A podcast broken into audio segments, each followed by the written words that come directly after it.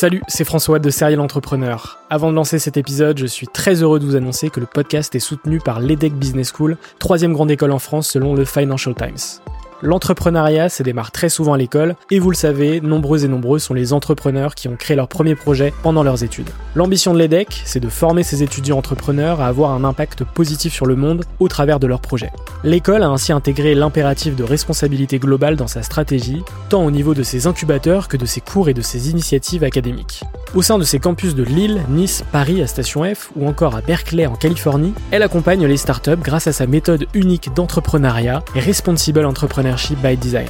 Une approche innovante permettant d'intégrer les enjeux économiques, sociétaux et environnementaux au cœur de leur modèle de développement et ce, dès leur création. L'objectif de l'EDEC, faire émerger un nouveau modèle de startup adaptable à tout projet qui intègre pleinement les enjeux de responsabilité. Chaque année, ce sont ainsi plus de 70 nouvelles startups qui intègrent ces incubateurs. Si vous souhaitez en savoir plus, n'hésitez pas à vous rendre sur www.edec.edu.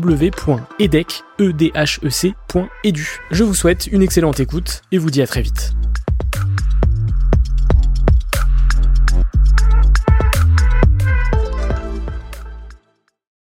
Bonjour à tous et bienvenue sur Serial Entrepreneur. Je m'appelle François, j'ai 21 ans et je suis très heureux de vous présenter ce premier podcast de ce projet. Le concept est plutôt simple et part d'une réflexion. Chaque entrepreneur possède une histoire, chaque entrepreneur a dû faire des choix et a pris des risques pour réussir, chaque entrepreneur a franchi un cap dans son business grâce à des rencontres. Et donc Serial Entrepreneur, ce sont des interviews, des tribunes, des réflexions sous forme de podcast.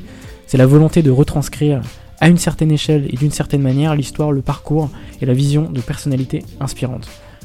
Et pour cette première, on démarre fort, très fort je dirais, euh, avec la réception de Jacques Tiptifacone, du moins c'est plutôt lui qui m'a accueilli chaleureusement dans un de ses établissements. Et d'ailleurs je souhaiterais le remercier pour sa sympathie, son temps qu'il m'a accordé, sa simplicité. Pour faire court niveau intro, c'est un serial entrepreneur rennais de 32 ans qui gère 9 entreprises euh, pour le moment. Je ne vous en dis pas plus et, euh, et je vous souhaite évidemment une très bonne écoute. Déjà, merci, hein, merci à toi François de, de, me proposer cette interview là sur ton projet de serial entrepreneur. Hein. C'est ça. Euh, voilà. Euh, alors, le, le, début du parcours, en fait, il s'est fait complètement naturellement. Il euh, n'y a, a, pas eu de plan en fait de, de projet au tout départ. ça part d'une histoire de famille. première histoire famille où est-ce que je me dispute avec mon papa. J'étais en BTS négociation relation clientèle. NRC, euh, je crois que ça s'appelle le lycée Lenbach maintenant. Euh, voilà, j'ai commencé euh, le BTS. Donc là, on est en quelle année là? Là, et ça remonte. alors, l'année du BTS, ça doit faire 12 ans. Donc. 2000, 2003 Voilà, 2003 par là. Non, 2000, 2000... 2005. 2000, voilà. Ouais, 2004-2005. Ouais, par là. Donc je commence le BTS, on va dire euh, voie classique, parce que je fais un bac commerce. Euh, voilà, une voie complètement classique et je continue sur un BTS NRC. Euh, au bout de trois mois, petit conflit à la maison entre la génération de nos parents et mon père qui n'a jamais été, si tu veux, très dur avec moi, me met à la porte un peu, voilà. donc douche froide à cet âge-là. Il me dit tu prends tes affaires et tu t'en vas. Donc du coup, je, je quitte la maison, je quitte l'appartement du Blône et euh, je vis le vote dans, entre ma voiture et euh, le lycée. Euh, et, tes parents à l'époque faisaient quoi euh, comme, euh, comme métier Alors mes parents, donc ils sont. Alors moi je suis arrivé en France, voilà. Ouais. je suis le seul de mes sœurs, on est quatre, trois sœurs et je suis le dernier, le garçon. Mes parents sont arrivés il y a 32 ans, mon âge, donc ils sont arrivés à Rennes donc ma mère, elle était enceinte de moi. Donc okay. euh, je, suis, je suis né à Rennes, à l'hôpital Sud, voilà. Et euh, ma mère a travaillé beaucoup dans les maraîchers, euh, à cuire les tomates. -hmm. Et mon père, après, a fait, je crois qu'il a fait du découpage de viande, voilà, des petites usines par-ci par-là. Il a fini à travailler en plus au lycée parce que j'ai fait mon, mon BTS.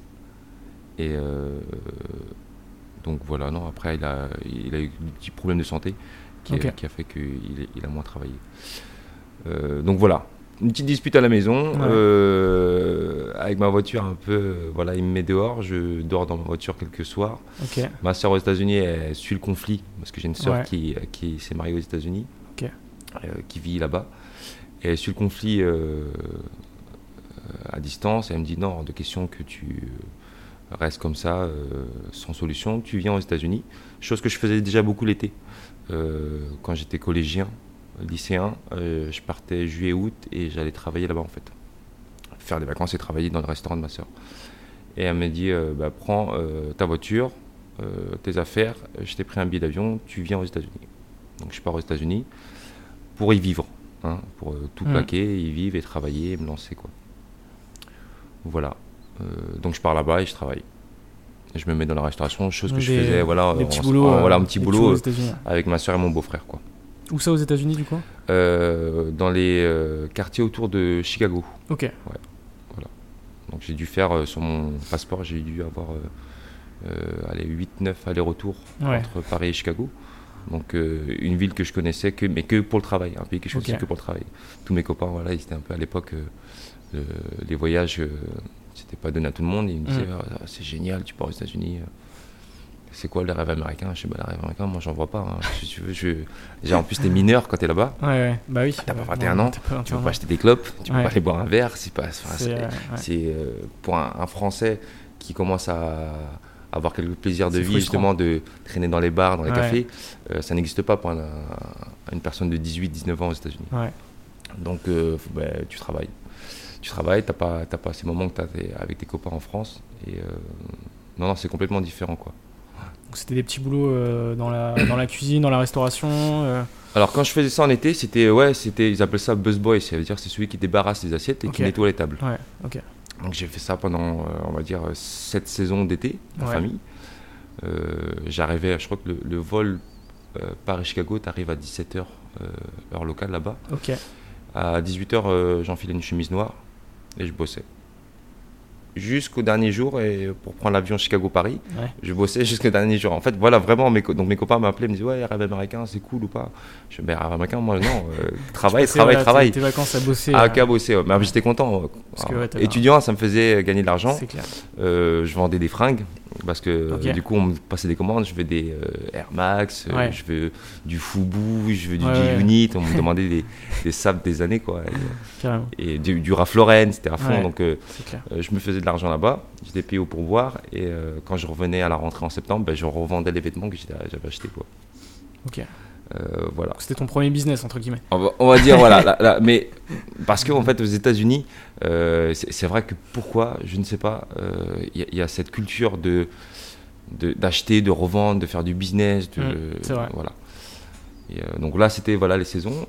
Après, quand je suis parti pour m'installer, c'était différent parce que j'étais plutôt sur un poste voilà, où j'allais vraiment rester. Donc du coup, j'ai appris à manager le restaurant de A à Z en fait. Ok. Mais vraiment à l'américaine, pareil, c'est mon beau-frère. Donc euh, lui, déjà, c'est une des premières rencontres, mm mari de ma soeur. Euh, qui, est, qui est un vrai américain entrepreneur euh, solitaire voilà qui a pas qui a, enfin dans son esprit qui a besoin de personne, qui s'est construit tout seul, qui n'a pas besoin de sa famille, qui n'a pas besoin de sa femme, qui a, enfin, voilà, il se lève, c'est lui qui se lève, il ferme, c'est lui qui ferme. Il est vraiment solitaire dans, dans sa façon de fonctionner. Mhm. Et il m'a dit bon bah maintenant tu es là aux États-Unis, tu mets ta chemise et euh, tu bosses. Mais sans formation, sans accompagnement. Il m'a dit j'ai confiance en toi. J'avais 18 ans, je crois. 18 ans. Donc toi. Maintenant, c'est ton restaurant. Tu arrives avec quel état d'esprit bah, moralement, j'étais fracassé avec la dispute de mon père parce bah que mon père, on s'est jamais disputé avec mon père. Euh, mon père m'a jamais puni. Donc, euh, je prenais vraiment un coup sur le moral. Et pour euh, pas y penser, donc du coup, ça me faisait du bien de travailler. Donc, donc je fais des journées complètes là-bas, mhm. mais sans accompagnement en plus. Mon beau-frère m'a dit voilà, tu bosses, tu as les clés, maintenant tu es responsable de, de, ce restaurant, son premier restaurant, qui est l'identique que le Wok, là où est-ce qu'on est aujourd'hui. Ok s'appelle Walk and Fire là-bas. Euh, et euh, c'était à 60 places avec des salariés. Et là-bas, bah, on me dit voilà, maintenant tu es le responsable. Chose qui, bon, alors, comme je suis de la famille, qui passe très bien, ils me connaissaient déjà les, étés. Et aux États-Unis, en fait, l'âge, n'y a, pas de problème dans l'âge dans le travail, en fait. Euh, c'est pas parce que tu as 18 ans que tu ne vas pas pouvoir diriger. Donc déjà c'est plus facile qu'en France. Ah bah, c'est une mentalité totalement différente. Se faire diriger par une personne de 18 ans, ça ne les dérange pas du tout aux, États-Unis. Donc je me lance dedans. Euh, chance en fait du, du, parcours, je pense aussi. toujours ce beau-frère, et ce beau-frère, en fait, qui commençait à grossir, qui était sur son, sa deuxième et troisième ouverture. du même restaurant Walk, là, Walk and Fire. Et du coup, bah, lui, il était occupé à la construction de son deuxième établissement. Mhm. Et donc, il m'a laissé vraiment en totale autonomie sur son premier restaurant. Il m'avait euh, vraiment donné euh, le restaurant euh, pour que je m'en occupe, avec interdiction. Je ne sais pas pourquoi. Je pense qu'un jour je le demanderai de faire de la cuisine. Ah Il me dit tu fais tout. Tu fais la caisse, tu fais la paye, tu recrutes, tu licencies, tu fais tout ce que tu veux. Par contre, je t'interdis de faire de la cuisine. Par contre, en tant que manager, on va dire là-bas, quand il y avait des problèmes de cuisine, j'étais obligé d'aller en cuisine. Donc lui, il était occupé à ses rendez-vous pour son nouveau restaurant, son deuxième restaurant. Et euh, bah, forcément, dans, dans l'année où j'étais aux États-Unis, bah, j'ai dû mettre les pieds dans la cuisine. Tu as dû faire de la cuisine en, en, me cachant en fait. Est-ce qu'il est, au courant euh? Oh, Maintenant il est au courant, bien sûr, parce que quand il voit aujourd'hui le travail que j'ai fait, c'est qu'il est au courant. Mais alors je ne sais pas pourquoi, vraiment pas, mais euh, c'est grâce aussi à ça. Ouais. parce qu'autrement, voilà, il m'avait interdit aucune chose à part vraiment faire de la cuisine. Et euh, heureusement que j'ai eu l'opportunité, euh, et des fois pas le choix, d'être en cuisine. Mhm. Parce que du coup, bah, j'ai appris quand même euh, le cœur du métier, parce qu'ouvrir des restaurants sans savoir cuisiner, c'est quand même compliqué. Et donc voilà. Et après, c'est parti comme ça. On a fait une année où j'ai fait l'ouverture du deuxième restaurant avec lui. Mhm. Qu'est-ce qui a fait que du coup je suis revenu en France? Et déjà combien de temps ça a duré aux États-Unis? Un an. Un an, ok. Ouais, un an. J'ai dû faire une coupure pour euh, faire les papiers. Euh, pour venir faire les papiers parce que j'étais en demande de green card là. Ouais, euh, le passeport américain. Le passeport américain, ce qui te permet d'être résident, on va dire. Ouais. donc j'étais en demande là-bas. Je suis revenu faire les papiers ici. Mhm. Donc ce fameux retour, parce que je fais ma rencontre avec mon épouse? Ok. rencontre importante. Voilà, parce que c'était pas prévu. Donc je venais chercher mes affaires en France, mes papiers, pour repartir. Mais en revenant euh, on va dire, je tombe un peu amoureux. Et euh, du coup, je repars aux États-Unis. Sauf que du coup, j'ai. Euh, et j'ai mis non, je vais retourner en France. Et bon, allez, on va dire ça fait à moitié-moitié. Je fais six mois aux États-Unis parce que vraiment j'avais la tête à, quitter la France et à m'installer. Mhm. J'avais une voiture, j'allais chercher un appartement. Je reviens six mois parce que je commence à m'installer, mais en, me disant, tiens. une partie de ta tête qui, est restée en France. Il reste quelque chose en France et du coup, bah, euh, je finis mon travail et je rentre en France. Quoi. Mais pour dire aussi, bon, après, euh, il n'y avait pas que aussi euh, ça, mais les États-Unis, bon, c'est vrai que ça, ça, booste au niveau du travail, ça t'apprend à, mhm. à, te battre, ça t'apprend à, à, pas penser à la maladie aussi, parce que avant, enfin, étudiant, on va dire, en BTS, quand je faisais des petits boulots, taux d'absentéisme au lycée, je crois, j'ai frôlé le, le, comment dire, d'être viré du lycée à cause ah ouais carrément. T'avais des soucis de santé bah, euh. non c'est que non c'est euh, la flemme. Ah ouais, enfin tu pas motivé en, du tout en France euh, tu, tu, peux avoir une angine quand tu veux. Oui. tu peux avoir une gastro quand tu veux. Vrai, et j'avais un taux d'absentéisme et de retard qui je crois qui était au cumul de trois mois dans l'année du bac. Mm. Donc voilà tu joues avec la maladie et aux États-Unis vu le prix bah, tu des frais des médicaments ah bah tu tombes pas malade. qui sont pas remboursés. Ah tu tombes pas malade. Donc euh, c'est vrai que l'année des États-Unis j'ai appris ça aussi à pas tomber malade, à, à, être, à, pas être absent au travail et euh, de te lever quoi tout le temps. Euh, donc voilà une sacrée différence aussi. Une année intense quoi. Ouais que boulot boulot. On m'avait appelé alors la, ville où, où, était ce restaurant, elle s'appelle Amherst et il m'appelait le fantôme de Amherst. Ah ouais parce que je, euh, on me voyait dans la ville, donc c'était une moyenne ville, une petite ville.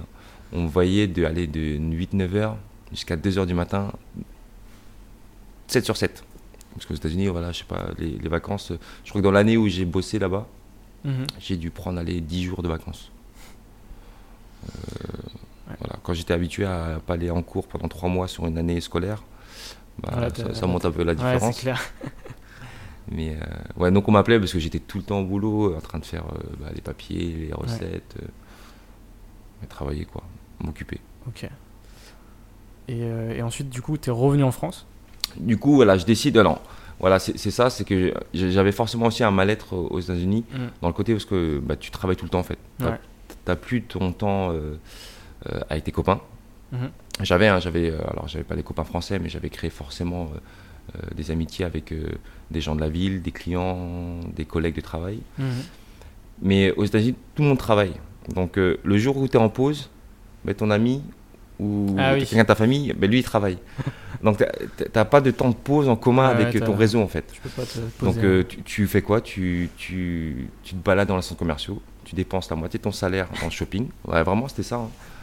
Et euh, tout seul avec euh, tes écouteurs, ton téléphone et tu te balades. Alors à l'époque c'était pas, on n'avait pas les téléphones, mais mm. j'avais mon iPod et c'était ma playlist et c'était dépenser vraiment la moitié de ton salaire quoi. Mais et tu avais un manque et j'avais un vrai manque étant français habitué à à traîner dans les cafés, à pas compter, euh, oublier son temps. Mmh, Aux États-Unis, tu peux pas oublier ton temps. Euh, le, temps, c'est de l'argent. Je crois que c'est c'est vraiment chez eux ça. C'est clair. Et du coup, bah, j'avais un manque, j'avais un manque de, de, temps, de plaisir avec des copains, mmh. avec la famille. Donc, je vivais avec ma soeur, mon beau-frère, mon neveu et ma nièce, euh, que voilà, que c'était les, les, premiers petits enfants de la famille. Donc, je les aime, enfin, comme des enfants. Ouais on vivait dans le même appartement euh, à Chicago, mais j'avais un manque d'eux en fait. Euh, j'ai vécu pendant un an avec eux et je les, voyais moins encore que quand j'étais en France. Donc je vivais vraiment ça très mal de ne plus avoir de relations humaines en fait, à part le travail. Donc ça m'a fait aussi un peu craquer et en plus voilà donc j'avais commencé une relation on va dire euh, un peu amoureuse avec ma femme d'aujourd'hui et donc j'ai dit bon bah moment je quitte tout et je retourne en France et la France, voilà ce que je me dis, c'est pas le tiers-monde. Bah hein, parce qu'à l'époque, il y avait un décalage. Je dis la France, c'est quand même pas euh, l'Asie, ou, enfin, mhm. d'où mes parents viennent, ou des pays euh, sous-développés. Donc euh, pourquoi on ne pourrait pas réussir en France? Donc j'appelle mon beau-frère et là, il me dit bon, reviens. vu que les bagages des études, bah, tu n'en as pas. prends le bagage de l'expérience et si tu reviens en France, tu ouvres un restaurant. Autrement, reste là-bas. Donc j'avais 19 ans. Donc un ultimatum donc on arrive en France et. Euh, T'es arrivé du coup à Rennes directement? Donc je reviens à Rennes. Euh, je reviens à Rennes tout de suite en disant euh, on va s'ouvrir le restaurant là, on, voilà, on va le monter. je postule à deux endroits. Je postule au Quick qu'elle amenait. Ok. Et je postule, et qui est toujours là. et je postule au restaurant Le Fuji rue d'Herval derrière l'église Saint-Germain. Donc le japonais de Rennes. Donc je connaissais pas trop parce que moi j'ai pas été habitué euh, à la restauration. nos parents nous emmenaient pas beaucoup au restaurant. Euh, je pense surtout parce que ma mère déjà cuisine très bien. Euh, après, financièrement, mes parents n'avaient pas les moyens de nous sortir au restaurant rapidement. quand je vivais chez mes parents, Buffalo Grill et McDonald's, c'était des restaurants, quoi. C'était des sorties de l'année. Donc, mais enfin, voilà, il n'y avait pas de forcément de plaisir à manger. J'avais plus de plaisir à manger la cuisine de ma mère que, mhm. dans, les restaurants qui nous emmenaient. Hein.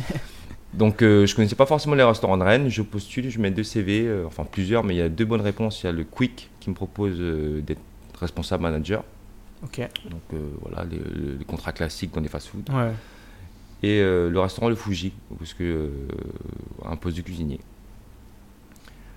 Et, du coup, bah, je prends le Fuji.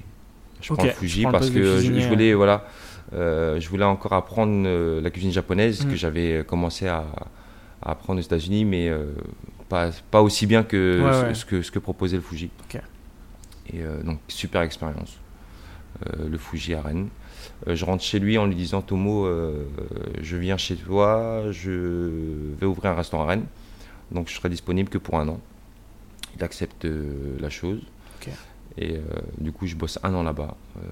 super rencontre avec bah, Tomo et Mina. Ouais deux vrais japonais, enfin le couple japonais euh, installé à Rennes. Culture, tradition japonaise, façon de travailler japonaise. Mm. un restaurant qui est minuscule. Hein, euh, je sais pas si tu connais, mais le restaurant, la cuisine, elle, doit faire les 4 mètres carrés. Il y a 40 places assises. Et euh, ils font un chiffre d'affaires enfin, qui est, qui, est, qui est pas de, de taille par rapport à, la surface de l'établissement. Quoi. Donc, super rencontre, des collègues internationaux. Euh, voilà, il y avait, je travaillais avec un ami à moi qui, qui est plus là malheureusement. Mm -hmm. un Cambodgien, on avait des Coréens, des Chinois. Et eux, ils étaient ouverts depuis combien de temps euh, sur Rennes Le euh Fuji, je crois que maintenant ça doit faire aller, j'ai envie de dire 18 ans qu'il existe à Rennes. Hein. Un petit moment. mais c'était le restaurant. donc quand j'ai postulé, je connaissais pas du tout le Fuji de mhm. réputation. ma femme m'a dit Attends, tu vas bosser au Fuji, c'est le restaurant japonais de Rennes. Et il y avait vraiment deux semaines d'attente pour avoir une table. Alors, parce qu'il n'y avait pas beaucoup d'offres. Le restaurant n'a que 40 places assises à proposer.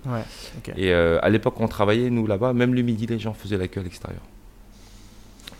on avait une queue le midi, c'était vraiment incroyable ce restaurant. ça le reste. Hein, mm. une super expérience. ouais, une super expérience. Donc ça m'inscrit un peu dans, dans, la restauration à Rennes. Et ensuite l'ouverture euh, bah, du restaurant là, le Wok, 1 janvier, mhm. euh, ouvert en avril 2007. Donc juste après euh, cette expérience au Fuji, c'est ouais, ça? voilà. Ok. Donc ouais, on enchaîne. Hein. Je crois qu'il y a eu trois mois parce que j'ai quitté le Fuji. je me suis pris trois mois pour pouvoir faire la démolition mhm.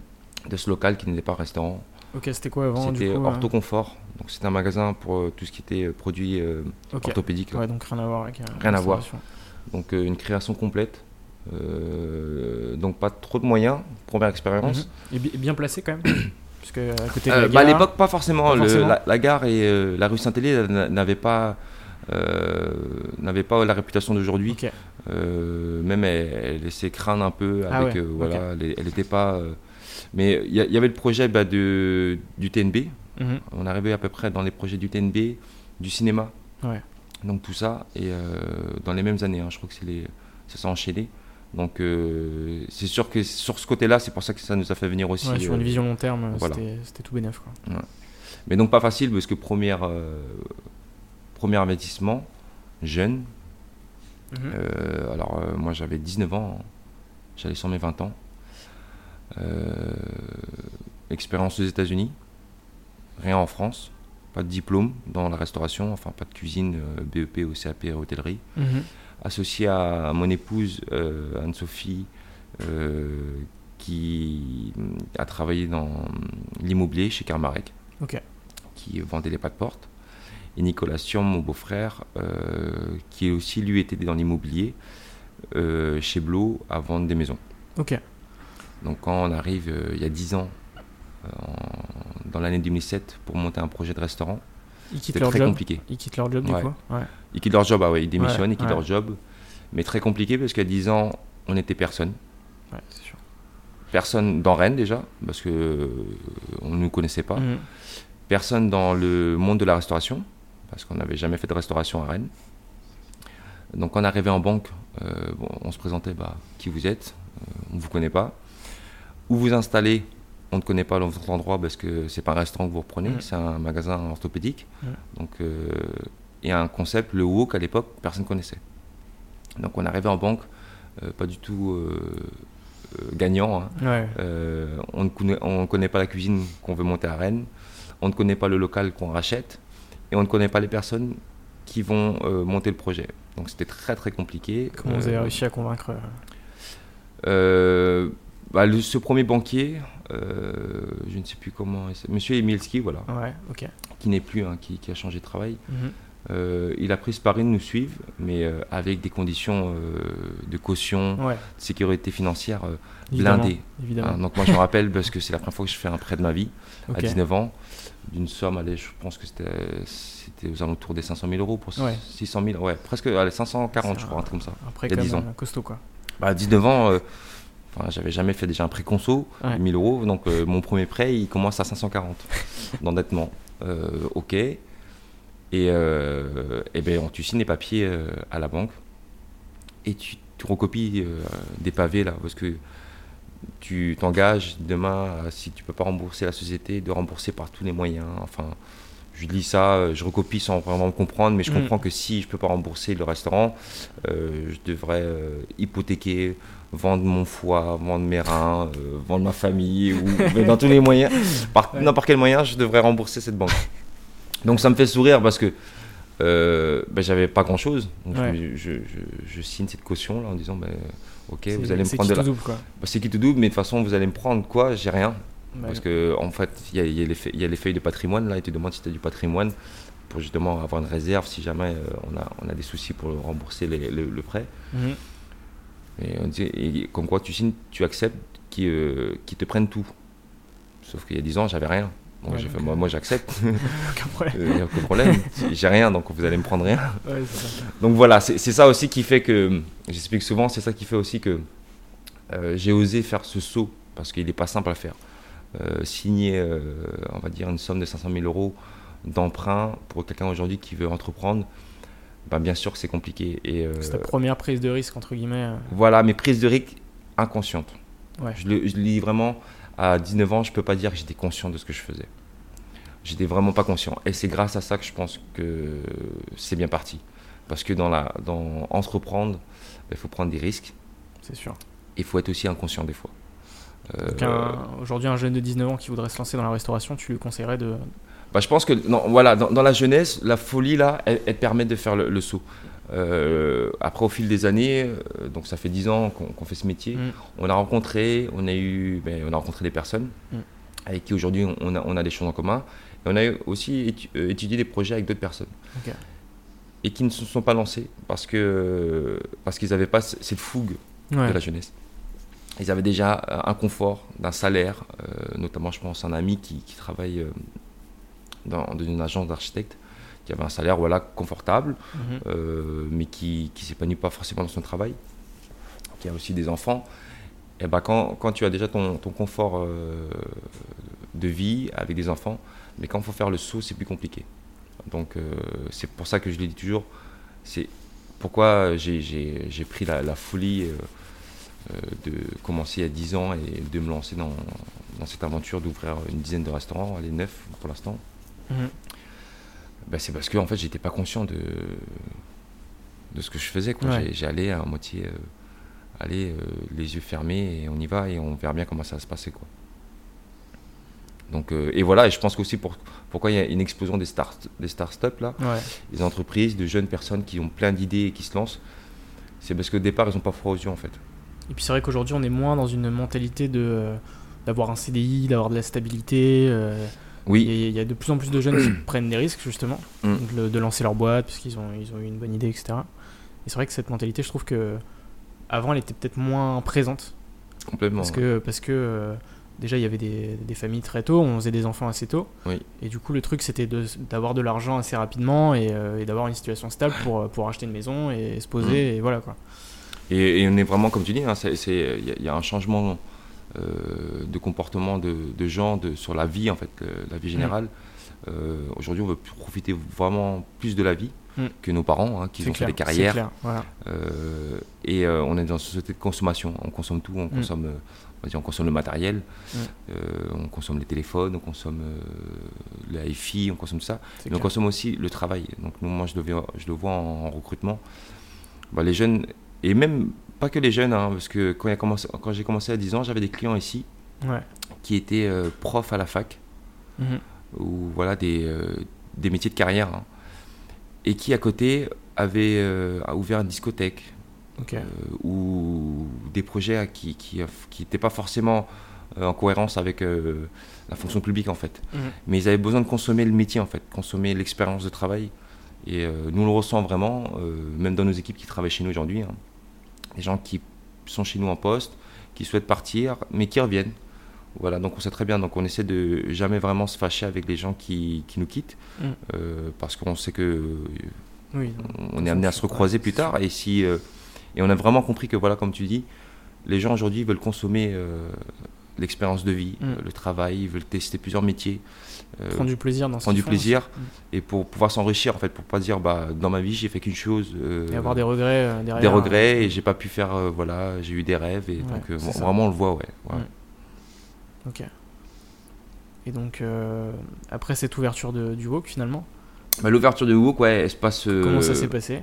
elle se passe très bien c'est une grosse surprise bah, vraiment parce que alors nous on part vraiment pareil ça faut le savoir c'est quand on ouvre un restaurant ou un projet, on part toujours, enfin, au minimum, au plus bas, quoi. On pense jamais euh, que ça fonctionne. Là, euh, on est dans le restaurant du groupe, donc qui, qui est ouvert depuis 10 ans. On l'a fermé pendant 3 semaines pour travaux, pour le rénover euh, de mm. A à Z, de la plomberie, du chauffage, de la cuisine, mm-hmm. du carrelage. On a tout refait. vendredi, là, hier midi qu'on a ouvert, ben, on, on a toujours peur qu'il n'y ait personne. Donc euh, chaque projet qu'on ouvre, on, n'est jamais sûr voilà, de, de ce qu'on fait. ça, faut le savoir. C'est parce que faut, faut, faut pas être trop gourmand au départ. Mm. Puis tout, rien n'est jamais acquis. voilà, complètement, c'est ça, ouais. Et, et surtout que ouais, ça évolue tellement vite qu'il faut toujours faire attention à, à, être toujours à la page quand même. Mm. Mais donc on ouvre il y a 10 ans, avril 2007, le Wok. Euh, les gens ne connaissaient pas la cuisine du Wok, ne connaissaient pas l'adresse de ce restaurant et ne connaissaient pas dans le métier. Donc on dit oh là là comment ça va ouvrir? Euh, c'est un, carton à l'ouverture. Voilà. Euh, la curiosité des Rennais.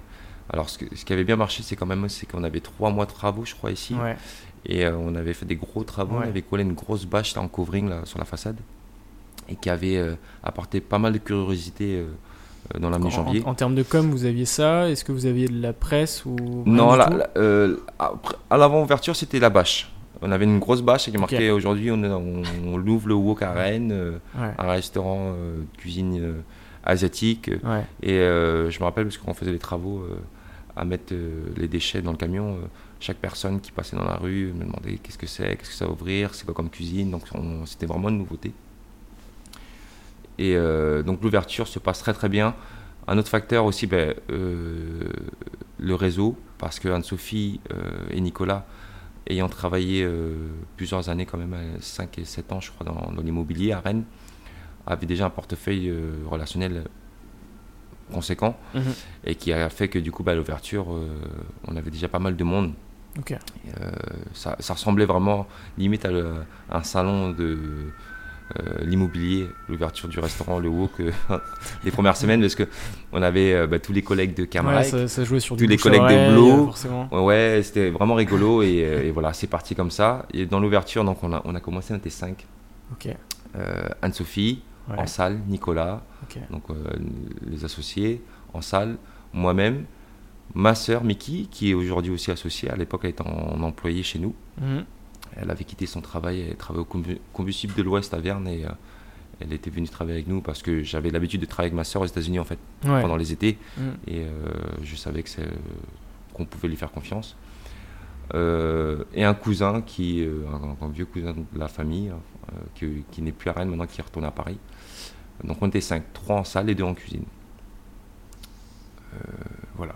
Et euh, aussi une, autre question par rapport à ta famille, quand tu es revenu sur Rennes, est-ce que tu es directement revenu les voir ou euh, Ah oui, complètement. Complètement. Le, très important la famille hein, chez nous. Euh, mon père, la, dispute qu'on a eue qui a fait que j'ai quitté la maison et je suis parti aux États-Unis. Mm. je crois que le jour où j'ai pris mon billet d'avion, parce qu'il était au courant que je partais aux États-Unis, il a déménagé sa chambre dans ma chambre. Donc euh, on était fâchés, mais euh, voilà, il avait des regrets déjà, et, euh, et, voilà, on a tout oublié. Et surtout, en plus, moi, je lui en veux vraiment pas. Alors j'ai une philosophie, une philosophie de vie qui est très simple. Moi, je pense que limite notre vie est déjà écrite. En mm. fait, le jour de naissance est prévu mm-hmm. et le jour du décès est prévu et le parcours est prévu.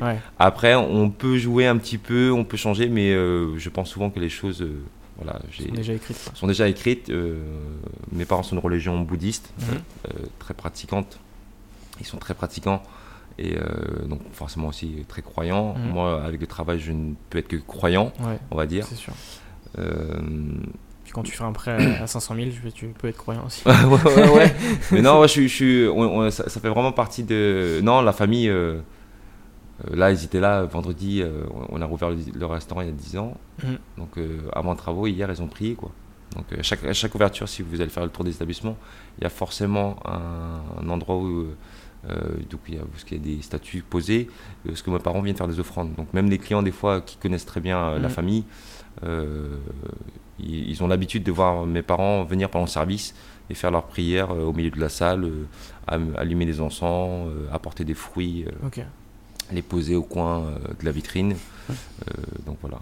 Une place euh, hyper importante de la famille dans, dans, ton business finalement. Ah, complètement. Ben, déjà, on associé Anne-Sophie, donc mon épouse, Nicolas, son frère, mhm. qui est mon beau-frère, qui est marié avec ma sœur. Donc il y a un croisement. les enfants vont bien, donc parce que des fois on se demande. et j'ai mon autre sœur Mickey, qui est associée aussi dans certains de nos restaurants. Elle se travaille enfin, en, grosse partie sur le restaurant Monsieur Yak, de la Chalotais. Je vois très bien. Donc là, c'est ça. Donc Anthony qui s'occupe du Moon Restaurant, mhm. mon beau-frère.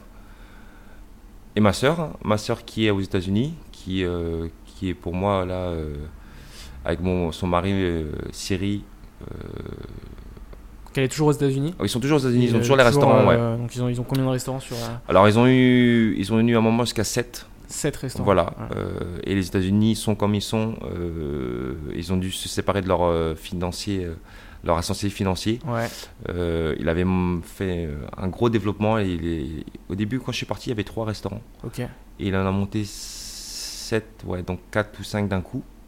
Dans la même ville ou pas mal la même ville et je crois qu'il y en avait un dans une autre ville euh, euh, complètement ailleurs du Chicago. Mais un gros développement à l'américaine mhm. avec euh, un vrai associé financier qui a permis de faire beaucoup d'ouvertures en très peu de temps.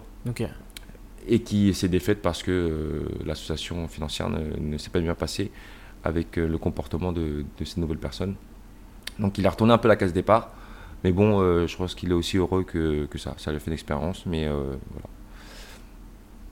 Donc, euh, donc oui, ma sœur, mon beau-frère aux États-Unis, je les compte comme des associés parce que c'est des associés pour moi spiritueux. Ouais. Euh, surtout ce beau-frère-là, enfin, c'est lui qui m'a tout appris. Euh, je pense que sans lui, bah, le WOOC n'existerait pas à Rennes. Ok. c'est lui qui t'a donné cette envie d'entreprendre bah, C'est lui qui m'a appris à, à, être, voilà, à être un entrepreneur, je pense, qui, en plus de Nicolas, mais en fait, quand je suis arrivé aux États-Unis chez lui, moi j'étais l'étudiant français. Oui, t'avais aucune. Parce qu'il fallait pas aller à l'école. T'avais aucune motivation à créer une boîte, etc. Tu T'avais aucune idée de ce que t'allais faire entre J'avais la bourse parce que mes parents gagnaient pas beaucoup de sous. Je sais plus, ça devait être. Euh, donc moi j'ai la bourse quand c'était le passage à l'euro. Donc j'avais 300 euros sur mon compte tous les trimestres ah qui partaient euh, euh, dans, dans, dans, dans, les soirées quoi. Donc et je me levais toujours en retard j'allais enfin j'avais 10 minutes de retard à mon réveil ben j'allais pas à l'école la matinée. t'étais pas fait pour euh, enfin enfin là j'étais pas assidu j'étais voilà et même pour enfin j'avais pas commencé à travailler encore en France. J'avais juste fait un mois de travail euh, mm. dans la carrosserie de mes beaux-parents. J'avais repeint les murs de la carrosserie. Mais euh, je connaissais pas le travail j'étais pas voilà j'étais un flemmard quoi. Enfin on t'apprenait comme tout ado à 18 mm. 19 ans tu tu flemmes quoi. Tu, tu manges chez toi tu tu flânes quoi. De toute façon, le système scolaire français est, pas fait pour tout le monde. Ça c'est. pas fait pour tout le monde, mais c'est vrai que et ce qui est quand même, euh, ce qui m'a toujours intrigué, c'est que le lycéen, on va dire, ou l'étudiant français, euh, quand il est diplômé et euh, quand il va commencer à, sa carrière professionnelle, enfin commencer à travailler, parce qu'on parle plus de carrière chez mm. nous, je pense, ben il se passe rien. Par contre, quand il va faire un petit cursus à Londres, en Australie au Canada, euh, où ce qui se dit, bah non, j'ai fini mes études, mais avant de travailler en France ou ouvrir ma boîte ou trouver, trouver un boulot dans, dans une grosse boîte, euh, je vais d'abord aller voyager, m'amuser. Hmm. Et eh ben c'est là-bas qu'on les éduque à travailler en fait.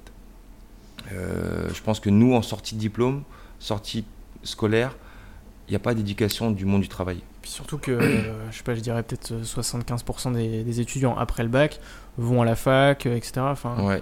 Et la fac, c'est quelque chose de très. Euh, si t'as pas envie de bosser, que tu vas à la fac, tu bosseras pas, quoi. voilà, mais il n'y a, pas, y a pas le, le sas, en fait, d'entrer euh, dans, dans, la vie professionnelle euh, en France qui manque. Et, et souvent, parce que nous, on, on, voit les gens qui, ben, qui sont là pour bosser. Alors, ils viennent chez nous des fois temporairement, mais mm. ils, sont faits pour bosser dans n'importe où. C'est parce qu'ils sont passés à l'étranger, en fait. ils ont eu, voilà, ben, j'ai fait un an de comment s'appelle ça, de visa working euh, holiday euh, en Australie ou dans, un autre pays. Ouais, c'est pas VIE, VIE ah, je, je, ne sais plus, mais on, sent que c'est pas les mêmes candidats en fait, recrutement. Mm. Euh, ils ont le même âge qu'une personne qui sort d'école, mais ils ont vécu une expérience allez, de 6 de six mois ailleurs et bah, du coup ils sont prêts à bosser. Quoi. donc, on sent voilà, une différence et ce manque en France parce que bah, quand tu as fini tes études, tes études et tu décides d'aller travailler, Mhm. Voilà. Euh, tu te sens seul un peu parce que je pense que c'est pas facile hein, de d'aller à un entretien d'embauche en France. Euh, moi j'ai bien vu aux États-Unis. Hein. quand, quand j'embauchais des personnes là-bas, euh, la première, une des personnes que j'ai embauchées la première fois de façon autonome, mhm. c'était un plongeur, un, guatémaltèque. Ça faisait 24 heures qu'il était arrivé dans la ville. Donc il avait traversé frontière Guatemala-Mexique, Mexique, euh, États-Unis. Au passage, ben, il a pris quelques castagnes, il a perdu quelques dents physiquement, et il est arrivé euh, à, l'arrière-porte, euh, enfin l'arrière-cuisine, par la porte de derrière, au restaurant de mon beau-frère, et on l'a embauché en tant que plongeur. Et le gars, il ne savait pas parlé anglais. Donc yes, no, goodbye, c'était déjà très très bien. Ça s'est joué sur quoi le recrutement Sur la motivation Les mecs euh, sortaient le, Enfin, l'embauche, la création, enfin l'embauche, le travail, euh, le recrutement. Je sais pas, il est, beaucoup plus facile aux États-Unis. Alors, forcément aussi le licenciement, parce qu'on une grosse différence en France, il, est aussi facile quoi. On, t'embauche aussi facilement qu'on licencie aux États-Unis. Mais il y a, y a enfin, c'est tellement rapide. Il a été embauché et à l'époque, il y a 10 ans, plongeur, 24 euh, heures qu'il arrivait sur le sol américain. Mhm il était payé 1700 dollars. Bon, quoi, le, coût de la vie est un peu plus cher quand même aux États-Unis. Hein. Mais euh, ça permet quand même d'avoir un, petit appart. Voilà, je ne sais pas quel est, le, voilà, quel est le, le, revenu moyen euh, au Guatemala. Mm. Mais je pense que c'est pas 1700 dollars. voilà, j'imagine quand même là la différence qui, doit se passer pour lui quand il arrive et que au bout d'un mois de travail, bon, il, voilà, il était pareil, il faisait pas non plus euh, 70 heures par semaine. Hein. Mm. Bon, il travaille plus que 39 heures, c'est sûr. Mm.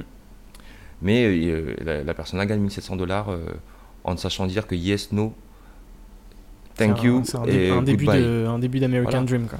Mais en France, pour moi, si tu ne parles pas français, tu ne vas même pas à l'entretien d'embauche. C'est vrai. Mm. Vraiment. On ne t'appelle pas à l'entretien d'embauche et, euh, et si ton français n'est pas bon, bah, l'entretien d'embauche, en compétition, on va dire, avec d'autres personnes qui ont un français, on va dire, sans parler déjà de diplôme d'expérience, un français correct, mhm. ben forcément, tu vas pas sortir du lot, quoi. Aux États-Unis, euh, la langue n'est pas une barrière, déjà, euh, une barrière en fait.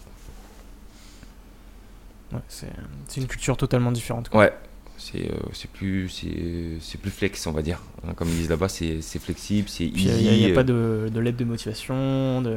il y a beaucoup moins de contraintes mais arrête dans les deux sens hein, euh, dans le licenciement mais pareil parce que si tu te fais licencier aussi vite que tu as été embauché enfin derrière les personnes ils retrouvent du travail euh, j'ai un tonton hein, qui est le, frère de ma mère qui est mhm.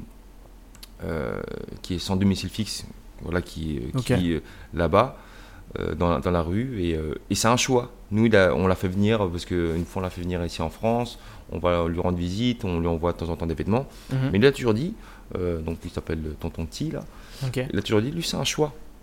Il veut être. Et, des fois, il va travailler. Donc, des fois, il prend 6 mois, 8 mois, parce qu'il reprend l'appartement, mhm. il retravaille. Mais euh, lui, voilà, il, a un choix. Hein. c'est un junkie hein, parce qu'il il me dit moi j'ai pris toutes les drogues de ma vie. Euh, il boit euh, quand il est venu à Rennes ici, il a, il, a, dormi chez nous. je sais pas, il, va, il, va, il est capable de boire 10 bières entre 9h et 11h quoi. Mais c'est un choix. Et au travail et aux États-Unis, s'il a besoin de travailler, il va travailler. Il va travailler dans l'usine, il va travailler. Après aux États-Unis, il y a tout ça. Hein il, ramasse ses canettes euh, de, de, soda là parce qu'après il, enfin, mais lui c'est un choix il a toujours dit que c'était un choix parce que ma soeur peut lui proposer un travail on peut lui proposer mais il, veut vivre dehors donc voilà et, donc ta façon de recruter aux États-Unis quand tu as recruté ce mec là est-ce que tu euh, as la même méthode de recrutement en France est-ce ah que euh, en France tu vas recruter quelqu'un qui par exemple qui va venir qui vient d'arriver en France qui sait pas forcément parler français? Est-ce que tu vas est-ce que tu vas juger euh, ses compétences? Est-ce que tu vas. ça, va, se jouer à quoi? Non, non. Euh, non, non, nous, ça se joue vraiment euh, au feeling. Ouais. Alors, c'est, souvent, on entend parler de ça. Qu'est-ce, c'est quoi le feeling? C'est quoi? Mais non, c'est ouais, le comportement de la personne, c'est l'envie, c'est. c'est la motivation. Voilà, on regarde pas les diplômes. on regarde pas forcément l'expérience. Est-ce que, tu demandes une lettre de motivation? Pas forcément, non, pas, systématiquement. Si elle est là, c'est toujours un plus mhm. euh, parce que c'est, euh, on la demande pas. Donc, euh, si le candidat lui, a fait l'effort, alors de l'écrire, de la rédiger, de l'imaginer, oui. Mais par contre, quand on, sent aussi la lettre de motivation, copier-coller, de pour l'emploi ou d'internet, voilà. Et donc là, on dit bon bah, là tu, on, on s'en passerait bien. Mais non, non, on recrute vraiment sur le comportement de la personne à l'entretien d'embauche. On pose des questions sur le. Ce qui est important pour moi à l'embauche, c'est l'équilibre du candidat. D'accord? Comme, comme on en parlait tout à l'heure, là, a un moment, mm. c'est le bien-être qui est important. Il faut que la personne soit bien dans sa peau, euh, dans sa vie privée déjà, pour pouvoir venir travailler. C'est sûr. Euh, c'est important après de trouver l'équilibre entre le travail euh, qui demande entre 39 et 43 heures semaine à une personne et l'équilibre qu'il a dans sa vie privée. il est important que nous, chaque salarié, ait le temps de repos qu'il faut, ait le temps de pratiquer ses passions, ses sports, de voir sa famille, ses amis mm. et travailler. nous, on a vraiment euh, cette attention dans l'embauche de dire et de trouver les personnes. Euh, le travail, c'est le travail. On leur mm. donne un planning parce qu'on leur demande d'être à fond dans le travail, de venir, euh, de commencer leur journée en mode travail et de la quitter en mode travail. Et pareil, quand ils arrivent chez eux, ils franchissent leur monde perso, famille, mm. hobby, activité pensant plus du tout au travail, vraiment. Et ensuite, euh, mais qui profitent vraiment bien de leur jour de repos, de tout ce qu'ils ont à faire, pour que quand on les récupère nous au travail, ben, qu'ils ont pu voilà, euh, euh, se purger justement, se ressourcer et, et, être bien dans les deux parties en fait. Donc on va dire la, la, machine de guerre, parce que des fois on en a en, en, en embauchement, je suis une machine de guerre. Euh. Et tu, gères tous les recrutements ou euh, Alors, plus depuis 5 euh, mois. depuis, depuis 5 mois, parce qu'on vient de recruter, on a fait une création de poste d'une ressource humaine. Parce qu'à un moment, parce qu'on s'occupe des ouvertures, de l'exploitation, de l'entretien du matériel, de l'entretien de nos équipes. Tu peux pas être partout. Quoi. le couteau suisse, à un moment, il peut plus tout faire. C'est clair. Alors, euh, donc on, a fait une création de poste euh, sur une, euh, une, fonction de ressources humaines il y a 5 mois, 4-5 mois là, et un gros soulagement pour tout le monde, pour nous en gérant et aussi pour nos salariés, mm. parce qu'ils ont aujourd'hui quelqu'un qui est beaucoup plus à l'écoute et qui a un vrai suivi aujourd'hui de l'évolution de leur travail. Et, et, surtout qu'aujourd'hui, l'ensemble des restaurants des différents restaurants euh, représente à peu près 130 personnes qui travaillent 130 personnes voilà, en CDI chez nous à temps plein. Sur, les 9, entreprises. Voilà, sur les 9 entreprises. Donc forcément, maintenant, il faut quelqu'un qui soit spécialiste mm. dans, dans, le comportement, en relation humaine, dans le travail. Quoi. Donc, j'ai laissé ça. Euh, je me suis retrouvé un petit peu au chômage parce que euh, c'était une grosse partie de mon travail. Mmh. Aujourd'hui, de euh, quelqu'un qui entreprend, qui fait de la, de la, restauration, qui vend des vêtements, qui a une agence de voyage, mmh. le plus dur sera l'être humain. pour nous, c'est vraiment ça. Et donc, quand tu dis que tu as, as, contribué à la création de, de 130 emplois, oui. Euh, tu, tu, le ressens comment? Ça te, fait, ça, te fait, quand même plaisir euh, Bien sûr, ouais, ça fait plaisir parce que ceux qui sont avec nous aujourd'hui, euh, ils sont contents, je pense, d'être avec nous. Parce que pareil, j'emprisonne personne. Mm. de toute façon, tout le monde est libre de venir chez nous et de mm, partir. et nous, vraiment, on essaye. notre but, c'est que tout le monde trouve son plaisir à tous les niveaux euh, de, de poste qu'il y a, euh, du chef au plongeur, il, faut qu'ils se sentent bien dans, dans ce qu'ils font. Et euh, non, c'est surtout aussi une responsabilité. Aujourd'hui, on est responsable de 130 personnes, de 130 salaires, de, et dans certains, voilà, derrière, il y, a des familles aujourd'hui. Mm. le plus ancien est Lee, dans ce restaurant-là. Il y a 10 ans aujourd'hui d'ancienneté avec nous c'est quelqu'un, bah, c'est pareil. Il a rêvé Lee ici, il parlait pas très bien français, alors je vais en parler rapidement, mais parce que Lee ici, quand il a commencé, euh, au bout de trois jours, je voulais plus de lui. Post ah club à l'extérieur avec mon, cousin et un ami à moi, Kevin, euh, qui ont fait l'ouverture du restaurant. Et je dis, mais lui, j'en veux plus, c'est pas possible, il parlait pas très bien français. Euh, il comprenait vraiment pas, enfin c'était dur quoi. Il, était, il, avait quel rôle euh Lee était cuisinier, comme cuisine quoi. il, débutait, euh, son, père avait des restaurants je crois à Rennes, il est d'origine vietnamienne. donc voilà, mais il, alors, il n'arrivait pas à comprendre ce qu'on lui demandait. Du coup, mon cousin, euh, donc forcément, voilà, euh, comme quand on fait des erreurs surtout au départ. Hein. quand vous commencez, quand on commence à entreprendre, on, pas, on est, forcément pas, on n'est pas né pour être entrepreneur, donc on apprend. moi, je dis non, non, je veux plus de lui. de toute façon, c'est fini. Donc mon cousin mon, et mon, ami, eux me disent mais non, pas du tout, laisse-lui une chance, ça va le faire. Et le soir, bah, je ne sais pas pourquoi, un gros déclic. Alors peut-être que la pression de se dire bah, qu'il allait peut-être pas être euh, gardé dans l'équipe mhm. fait qu'il commence à travailler comme, comme on lui demande. Et bien dix ans plus tard, il est là. Il est toujours là. et il a commencé, moi j'ai fait son déménagement, il louait... Euh, il louait un, pseudo-appartement. En fait, c'était un garage aménagé par un propriétaire. Euh, donc on l'envoie des fois à Rennes, hein, je pense, hein, des, propriétaires un peu euh, imaginaires, parce qu'ils arrivent à, créer des logements hein, et louer ça une fortune à des gens. Donc lui habitait dans un garage, euh, donc avec une porte de garage, parce qu'il vivait avec sa mère.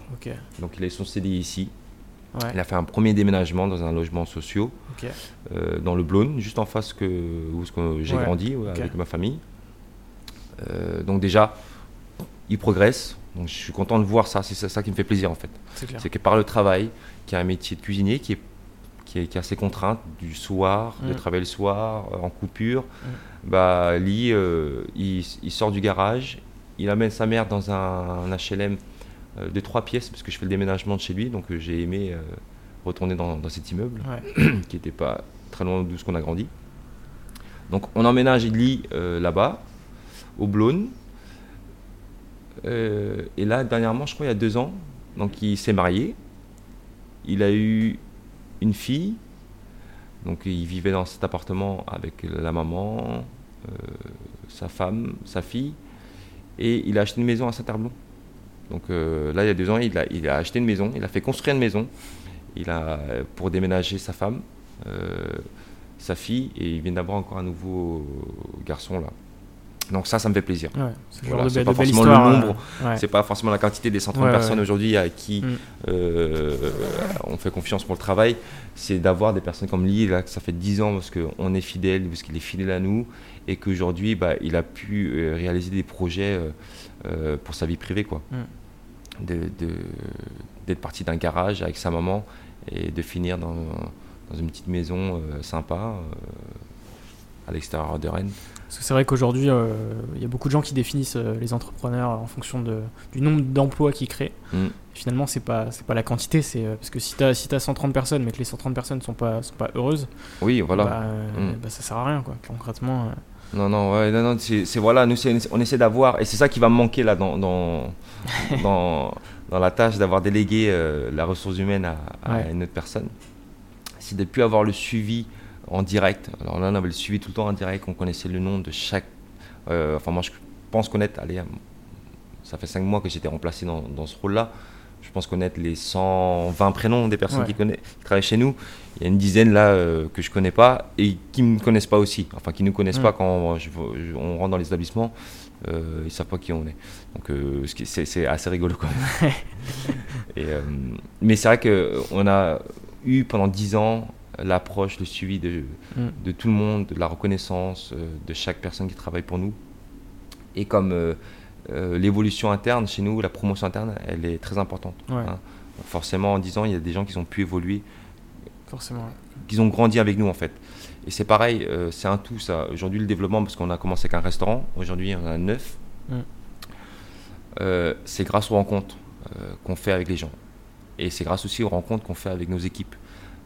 Je le dis aussi souvent à nos équipes, si j'ai pas des, piliers, si on n'a pas des personnes euh, comme aujourd'hui, on va dire nos directeurs, nos chefs de cuisine, nos responsables de salle, bah, il y a des projets qui ne se font pas.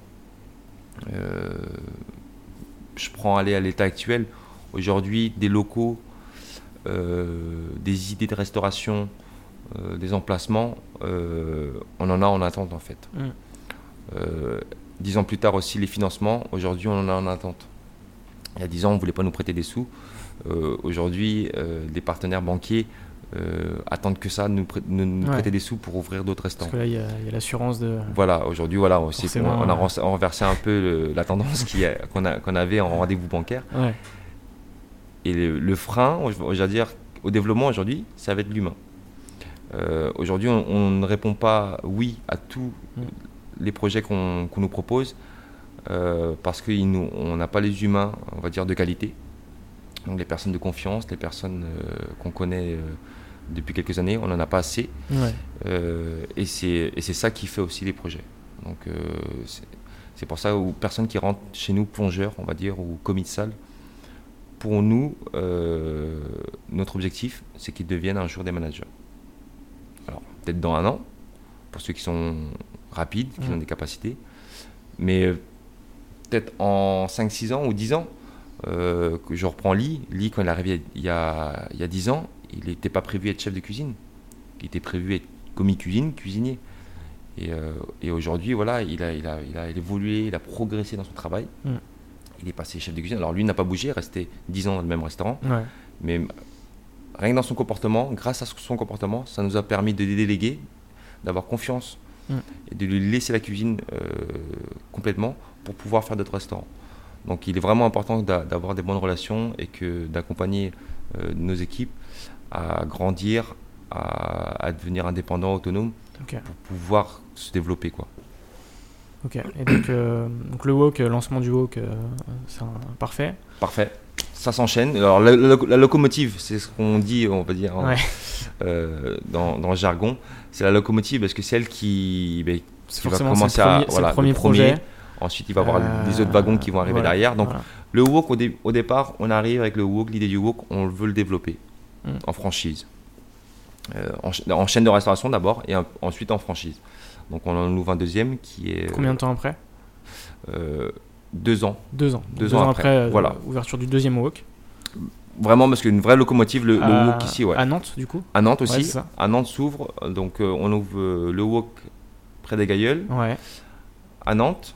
Ensuite, il y a eu le magasin Piment Rouge, ouais. donc d'épicerie asiatique.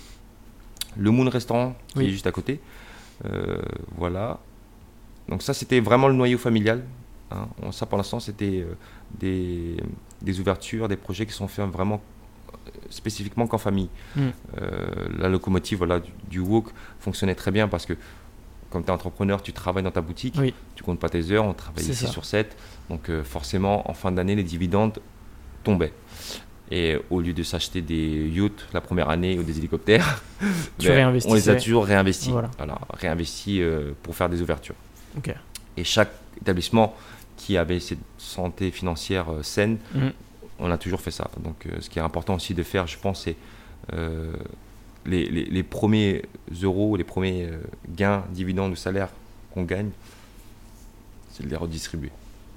On va dire dans la philosophie asiatique ou dans la religion bouddhiste, mm. il, faut, il faut donner pour recevoir. Hein. Il faut, nous, c'est vraiment important de redistribuer en fait de pas tout consommer. Euh, j'ai toujours eu ça. J'ai eu euh, cette phrase de ma mère, euh, de mes parents, on va dire, sur mon premier salaire quand j'ai travaillé justement à, peindre une, carrosserie. Mhm. J'avais gagné le SMIC, 5000 francs. Et, ton, et de ma soeur, nous, chez nous, notre premier salaire, il faut toujours le redonner. Donc là, quand j'avais 17 ans, donc j'avais gagné 5000 francs à l'époque. T'en as fait quoi? Bah, J'ai tout dépensé en cadeau. Donc j'ai racheté un aspirateur à mes parents. Euh, j'avais offert des choses euh, à des cousins, des amis. Bon, j'en avais pas une partie quand même, mais mm. euh, une, je pense plus d'une moitié de mon salaire, des 5000 francs, était parti à, racheter des choses à d'autres personnes. Parce que mes parents, voilà, dans la tradition, dans la culture, me l'avaient toujours un peu inculqué. Ma sœur aînée, qui a 10 ans de plus que moi, l'avait fait aussi, dans la première fois qu'elle avait gagné son salaire. Et c'est des choses qui sont très importantes euh, de, toujours de redonner. Là, je reprends aussi Syrie, parce que je t'en avais parlé un petit peu avant de faire l'interview. Euh, quand je suis parti des États-Unis, voilà, j'étais un peu euh, gêné de quitter mon beau-frère, mm. qui comptait sur moi au final hein, pour développer ses restaurants. Et je voulais le remercier. Et je lui dis, non, je sais pas comment te remercier et comment m'excuser de te laisser après un an parce que tu m'as tout donné, tout appris. Et euh, ce que tu, voilà, tu m'as payé mon salaire, tu m'as logé, tu t'es occupé de mes parents, enfin tu, tu fais tout bien pour ma famille en fait. Ouais. Voilà, c'était le premier beau-frère de la famille. Et euh, c'est quelqu'un qui a tout supporté. Il a supporté son business, il a supporté notre famille, hein, parce Mm. que lui, il avait des moyens de supporter nos parents.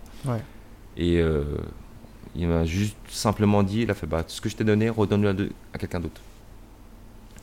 Mais il a dit vraiment ça, je te demande juste ça. Donc au début, à l'époque, je comprenais pas trop. Je dis, mais non, moi, je, je sais pas, aujourd'hui, j'ai- gagné des sous, je vais peut-être en gagner. Est-ce que je te rembourse? Veux-tu que je, je sais pas, que je te renvoie de l'argent pour te remercier? Que je, Enfin, je paye cette formation, quoi. Je sentais que je devais quelque chose. quoi. Ouais.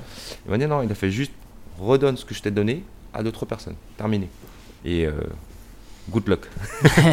Bonne chance, voilà. Ouais. Donc voilà, c'est très important. Donc euh, voilà, le, le WOC a toujours été comme ça. C'est ce qu'on gagne, on le redonne, on le redonne à, à d'autres établissements.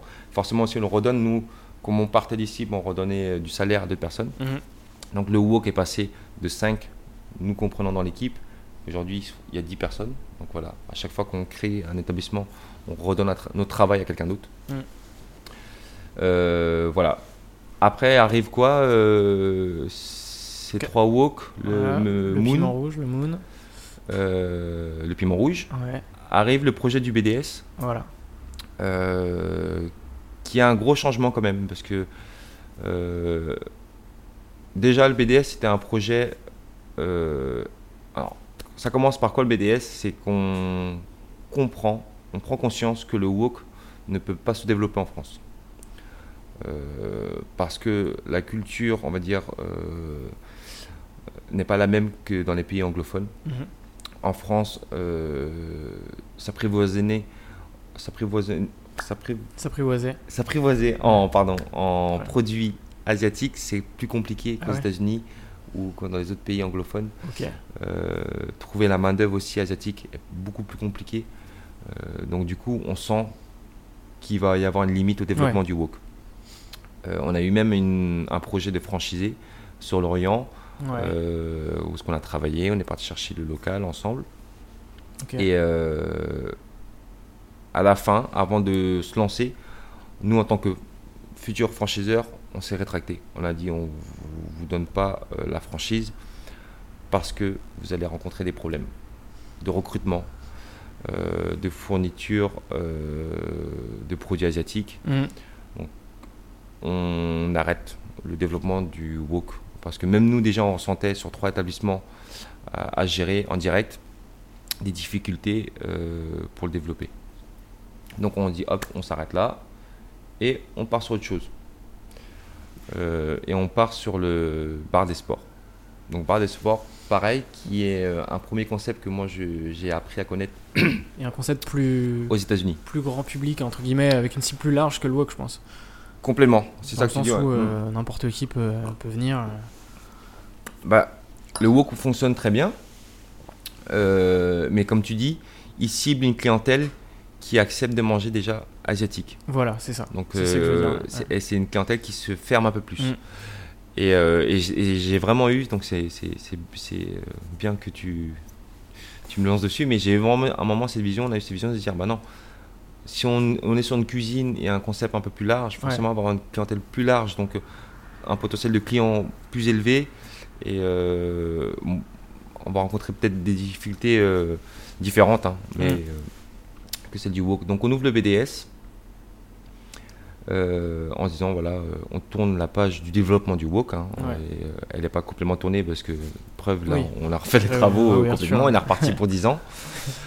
Et, euh, et on monte le projet du BDS, donc le bar des sports, euh, qui vient d'une idée des États-Unis. C'est là que je passais mes temps libres euh, quand je travaillais pas au wok de Chicago. Mhm. Pendant mes pauses, je mangeais des burgers et je regardais des matchs de baseball ou des parties de poker dans ce restaurant en face du restaurant du Ouais. wok qui s'appelait Buffalo Wild Wings. Ok. Donc il y a un sports bar, live bar aux Ouais, États-Unis ouais, avec un nom américain, une ambiance très américaine. c'est ça. Et euh, c'est un projet qui était en sommeil depuis très longtemps. Enfin, depuis que je suis revenu en France, je l'avais en sommeil en fait. Mais il fallait faire le wok parce que j'avais une expérience dans le wok. Donc après, on part sur le BDS. Donc on, on cherche un local très compliqué à trouver parce qu'il fallait grand. Euh, Bien placé. Il fallait des espaces, ouais, bien placé. On cherchait surtout, surtout une terrasse. Alors on n'a pas de terrasse au BDS, Ouais, mais ouais, euh, on ne trouvait pas de, de grand établissement avec une grande terrasse. Donc on se lance sur le, le quai Labnay, euh, qui était une crêperie avant. Mhm. Voilà. On monte le projet. Et dans ce projet-là, c'est là qu'on intègre le premier euh, associé financier. donc pour les supporters du Stade Rennais, le capitaine du, du, club. La rencontre avec Romain, elle s'est faite comment En fait, de façon naturelle, on va dire, c'était, ce sont Romain et sa femme, mhm. sont des clients depuis 10 ans au Wok. Ok. Hein? Ouais, donc, ils, mangent, ce sont, ils font, partie des premiers clients euh, ah du Wok restaurant. Et euh, moi, dans ma cuisine et euh, avec mon épouse, ben, on les a rencontrés ici. Ouais.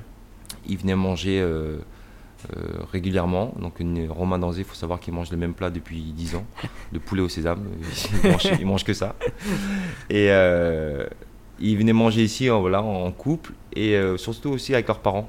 Donc euh, moi, j'étais pas du tout foot. Hein. Pour vous dire, voilà, il n'y a, pas eu d'intérêt dans le foot, euh, de quoi que ce soit, de les rencontrer. Ils sont venus ici euh, à, prendre du moment de plaisir, en fait, mm. comme tous les clients qui viennent chez nous. Et, on les a rencontrés comme ça. On a, après, on a sympathisé, on a fini par manger chez les uns, chez les autres. Ouais, c'est devenu des amis. C'est devenu des amis. Et au cours d'un mercato, parce que je crois que c'est là qu'on en parle, et je lui dis, voilà, euh, on parle de nos projets, qu'est-ce qu'on qu mm. allait faire euh, là dans le futur. Euh, toujours lui, le mercato, ben forcément, tu restes au club ou pas, tu pars. toi, tu sais, qu'est-ce que vous allez faire? Je dis, tiens, on va ouvrir un, nouveau restaurant, un bar des sports, enfin un sports bar, là, live bar, sur le thème du sport. Et, ah, il trouve ça rigolo. Je dis, bah, si ça t'intéresse, vas-y, on y va, quoi. Et Romain, simple comme il est, lui dit oui. Donc, oui, comme ça, mais au, autour d'une bière ou d'un mm. barbecue, je pense. Et après, du coup, quand on concrétise un petit peu, on trouve le local, on commence à signer des compromis. Euh, on lui en reparle, il fait ah non, mais tu sais que je t'ai dit oui, donc euh, on y va. Donc il s'associe à nous financièrement sur le BDS. Donc, euh, mais vraiment, toujours de façon. Simplicité. ouais, super simple parce que le soir de la signature, donc le notaire, on signe le restaurant, la crêperie, et ensuite, comment on récupère les clés on souhaite aller directement à la crêperie pour euh, aller revoir euh, l'établissement. Et là, Romain vient avec nous à la crêperie. Donc la crêperie, on l'avait visité peut-être dix fois avant de signer, avant de l'acheter. Et Romain arrive à la crêperie et en face du notaire et il fait sa visite. Donc le notaire lui dit mais Monsieur Danzé, vous vous avez pas, vous connaissez pas la crêperie? Vous avez acheté une crêperie et vous ne l'avez jamais vue Il fait non, non, non, euh, non, j'ai non, bah, j'ai dit oui à Tiek et sa famille euh, pour s'associer et je leur fais confiance. Ouais, donc, il faisait confiance. Hein. Donc ouais, je veux bien voir à quoi ressemble la crêperie, quoi. Qu'est-ce qu'on vient d'acheter? Donc c'était assez rigolo parce que ça avait, ça avait quand même surpris parce que c'était un montant qui était assez important. C'est pour ça aussi que Romain était là. Hein. c'était, euh, c'était un, Plusieurs millions. bah oui, on peut parler de chiffres. Ça a fini à 1 million d'euros. Ok de BDS pour l'achat et les travaux. 1 million 100, 1 million 200 presque même. Toujours euh, un dépassement de budget. Ouais, euh, c'est sûr, forcément. Mais euh, voilà, on n'était pas habitué à ces montants-là. C'était pas habitué à ces montants-là, nous, dans nos restaurants. Et du coup, ben, ça, ça, nous faisait un petit peu peur. Voilà, donc le BDS ouvre. Et là aussi, c'est un gros changement parce qu'on on essaie de quitter la restauration asiatique. On fait rentrer un partenaire financier donc euh, une autre personne à table euh, pour le gâteau en fin d'année. Ça, euh, et, et la mise en avant aussi par Romain Danzé. Bah oui, forcément. Parce que voilà, on savait que ça allait apporter quelque chose. Mais le foot, c'est voilà, un sport qui touche beaucoup de monde, mm. qui est vraiment populaire. Et nous, c'est ce qu'on aime aussi. Tous nos établissements, c'est ce qu'on veut. C'est une clientèle très populaire, euh, multisocial, simple, euh, Les gens qui viennent chez nous, alors on offre des, des, ambiances, des décorations mm. qui sont assez euh, hautes, on va dire. Les gens ont peur des fois de venir chez nous parce qu'ils nous appellent pour savoir s'il y a une tenue exigée. On leur dit non. Alors j'adore, j'adore prendre de, Euh, cette phrase-là qui, est, qui vient de McDonald's parce que euh, ils l'ont prise, mais euh, j'aurais bien pris la même pour nos établissements. C'est venez comme vous êtes chez nous. nous, on a, on a l'étudiant, on a l'artisan qui vient manger chez nous, comme on a le PDG ou oui, c'est vrai voilà, on a tous les tickets. C'est le plaisir qu'on a, c'est d'avoir des gens qui peuvent dépenser aller 10 euros sur un repas, mm. comme des gens qui peuvent en dépenser 50. C'est clair. et c'est ça qui nous plaît. voilà donc le, voilà, le, foot, euh, Romain Danzé, le BDS, euh, les médias à cette ouverture, boum, un gros boom. Enfin, sur Rennes, de visibilité. beaucoup de gens ne nous connaissaient pas. Mm. Alors, ça faisait 5 ans qu'on avait déjà. ouais, ça faisait 5 ans qu'on avait déjà le Wok, les deux Wok à Rennes, le Wok à Nantes, le Moon Restaurant. Euh, donc euh, voilà, on, faisait déjà nos petits parcours euh, de restaurateur à Rennes. La première fois que je t'ai vu, c'est l'article de West France ah, avec, ça. avec Romain Danzé. Voilà. Avec ouverture du BDS. Horrible.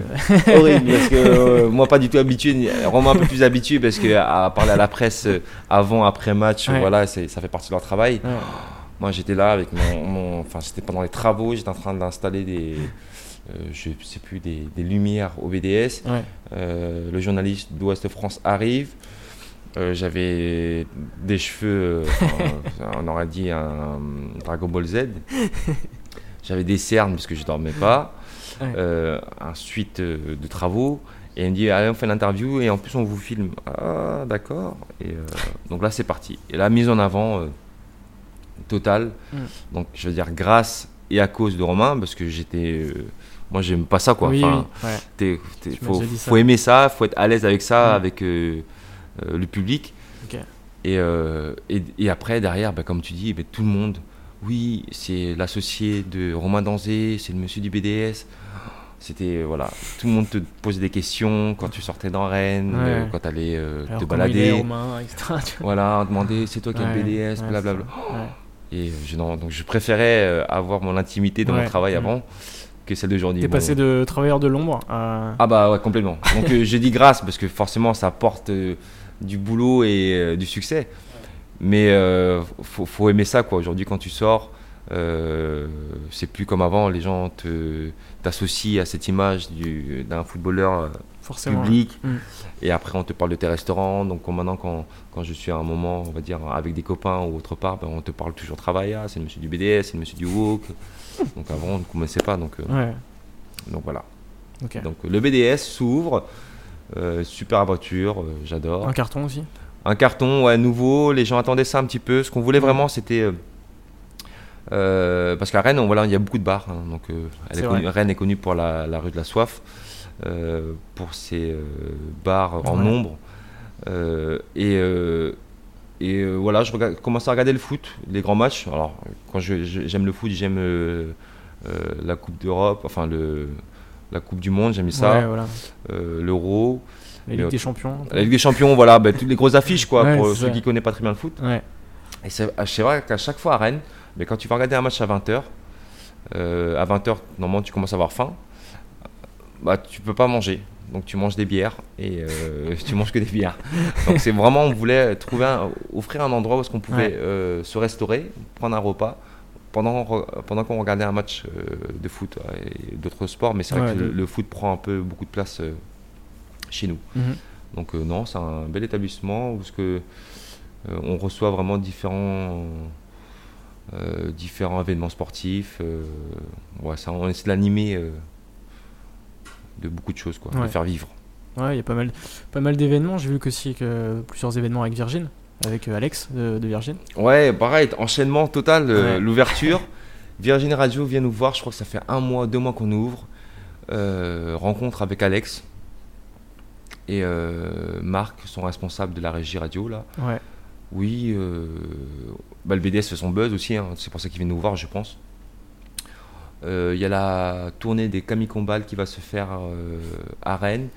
Euh, on cherche des établissements. tu fais partie des établissements qu'on pense pouvoir utiliser. Mhm. Voilà, est-ce que ça te dérange si on fait ça chez toi au BDS Donc ça engage, ça veut dire que du coup tu réserves le restaurant. Tu privatises, C'est un vendredi. complètement. déjà surtout, il faut que tu débarrasses tout le mobilier. Donc nous, ça faisait un mois, enfin à peine deux mois, ouais, qu'on avait emménagé. donc on avait installé les banquettes, les tables, les chaises. Et on nous demande de tout débarrasser. Donc il faudra que vendredi matin à 6h, il n'y ait plus rien dans le bar, dans le restaurant au rez-de-chaussée, et que tu puisses accueillir un bon nombre de personnes. Euh, Mika va, va venir aussi, donc Camille Combal et Mika. Ouais, donc c'est quand même. Euh, donc euh, nous on se pose la question, oh là là, qu'est-ce qu'on fait tu on réfléchis fait pas, on fait peu, pas, on vient d'ouvrir. en plus, on va perdre une demi-journée de chiffre d'affaires. Ouais. Parce que Virgin prend, prend tout pour faire l'émission radio mm. en live. et on fait pareil, on dit bon, faut pas se poser de questions quoi. Bah on y va parce que de toute façon, euh, on ne sait pas ce qu'on va perdre, on vient d'ouvrir, donc euh, on ne sait pas combien on fait un vendredi, un vendredi on va dire matin jusqu'à 18h.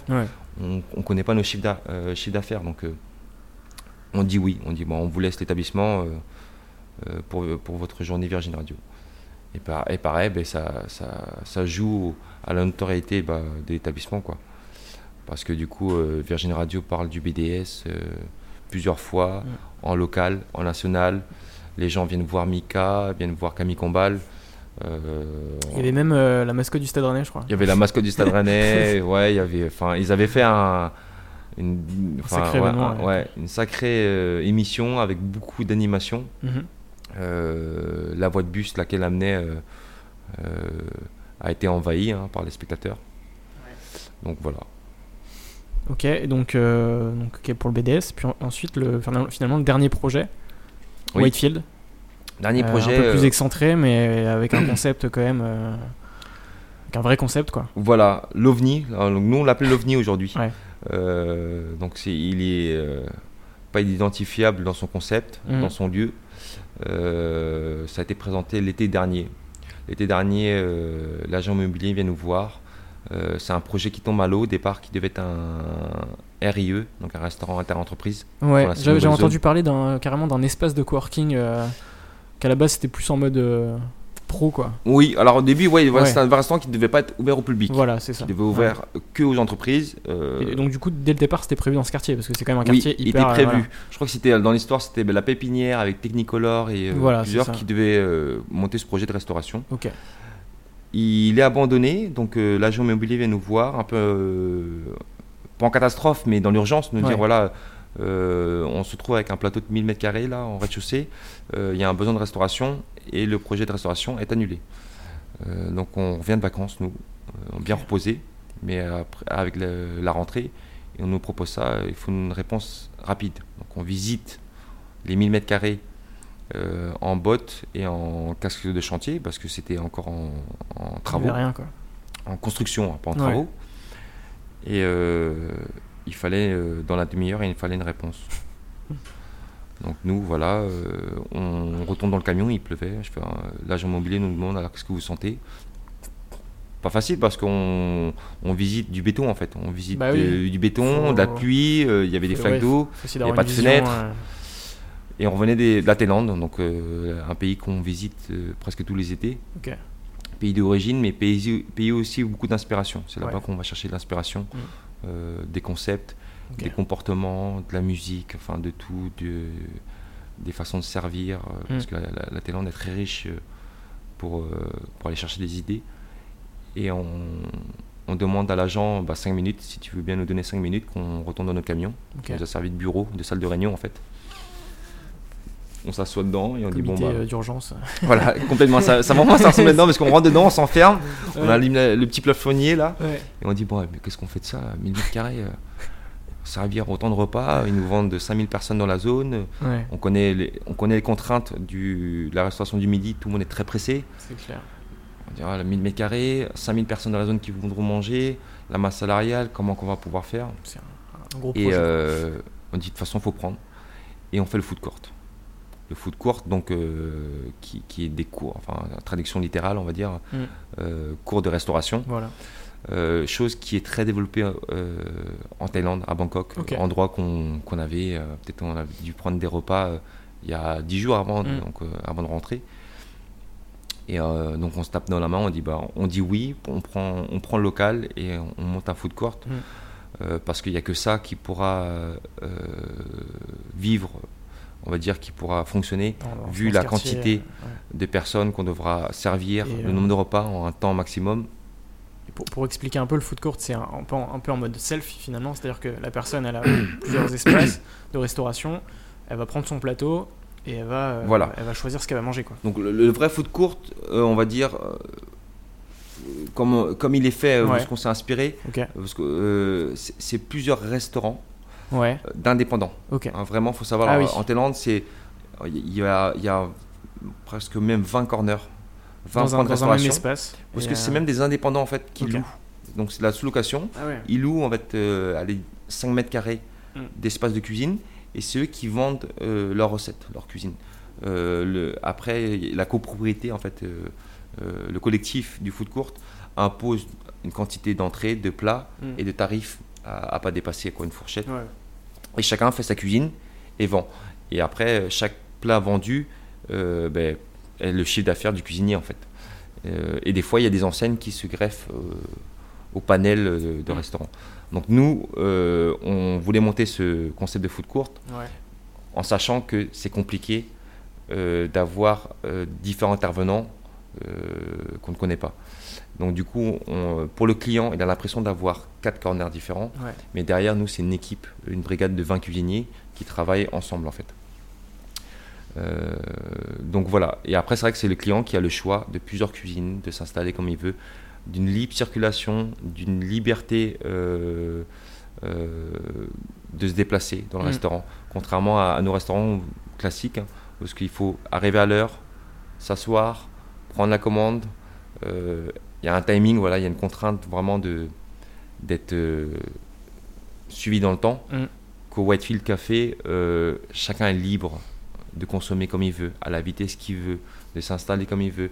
Vous pouvez euh, boire, manger, manger d'abord, boire après.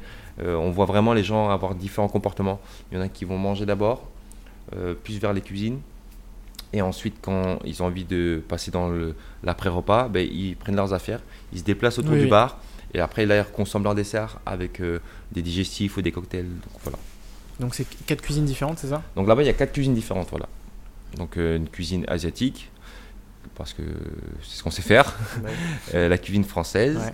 la cuisine italienne, donc c'est une nouvelle cuisine qu'on a appris à faire, mhm. et la cuisine bien-être, on va dire, parce que c'est un peu la, tendance d'aujourd'hui. Un peu végé végétarienne. Tout ce qui est légumes, bien manger, pas gras. Euh, et, du coup, le lancement s'est bien passé, forcément? Ben, Le lancement s'est très bien passé et euh, je reviens voilà, à l'explication pourquoi on l'appelle l'OVNI. C'est parce que euh, nous, on a du mal à le comprendre. Ça fait 7 mois qu'il est ouvert. voilà, c'est quand même un carton. surtout le soir et le week-end. Donc le midi, c'était gagné, on va dire, vu la zone et le, si peu d'offres dans cette nouvelle zone là, des champs blancs via Silva. Mhm. Donc c'était presque sûr que ça fonctionne. Mais c'était le soir, le week-end qu'on avait euh, beaucoup de craintes. On pensait faire vraiment peut-être 20-30 couverts en semaine et aller faire une centaine de couverts le week-end. Et au final, ben, on fait, euh, on fait 3-4 fois plus qu'on, ce qu'on pensait faire le soir le week-end vous avez une belle formule le dimanche, euh, le brunch. Le brunch, ouais, le brunch aussi, ouais, qui cartonne depuis le BDS, hein, parce que c'est le BDS qui, qui, nous a permis de, de, rôder un peu ce brunch euh, mm. dominical et, euh, et qu'on a pu voilà faire évoluer et améliorer, on va dire, sur le White Hill Café, parce que on a une cuisine plus grande mm. et on a une variété de produits aussi qui, qui permettent d'offrir des produits encore plus larges sur la cuisine pour les clients. Moi, je l'ai déjà testé ce brunch. J'ai beaucoup aimé. Carrément. Euh, c'est vrai qu'il faut faut pas manger la veille. Faut pas manger la veille, ouais. Bah, mais c'est le côté, on va dire, euh, parce qu'on paye un prix et après vous avez, euh, vous pouvez vous servir à volonté. Oui, voilà, c'est ça. donc comme tout le monde, hein, c'est normal.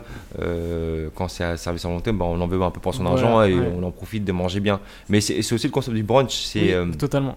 C'est de faire un seul repas en, au lieu de, de faire le petit déj mm. et le déjeuner, quoi. C'est ça. Mm. C'est ça. Ok. Et donc pour la suite, euh, où est-ce que tu te vois dans, dans 10 ans? C'est quoi ton, tes prochains projets? Alors il y en a un nouveau qui va arriver, hein, euh, qui s'ouvre en euh, non, avril. Ah, on prend du retard comme tout le temps.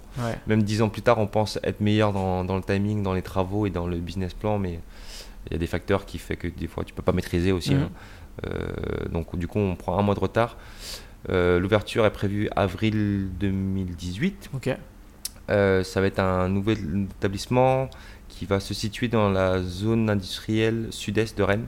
Alors derrière le Tuk Tuk Mom, qui est un restaurant, oui, on n'en a pas parlé, même, qui est quand on part de Rennes et on va vers Champy, euh, qui est un restaurant parce que ton partenaire euh, Benjamin ben, Roland a participé au logo, hein, une rencontre aussi que j'ai beaucoup aimé. Mhm. on parle beaucoup aussi des rencontres et des personnes Benjamin, voilà, qui a un talent de graphiste, hein, une vision, et qui, qui nous a permis aussi d'ouvrir ce restaurant parce que c'est lui qui a dessiné le logo du restaurant parce qu'il a essayé de, voilà, de faire comprendre que c'était le restaurant euh, les, les ma maman, de, ouais, de ma maman, voilà, la recette de ma maman. Donc je pense qu'il a réussi son travail avec sa pâte.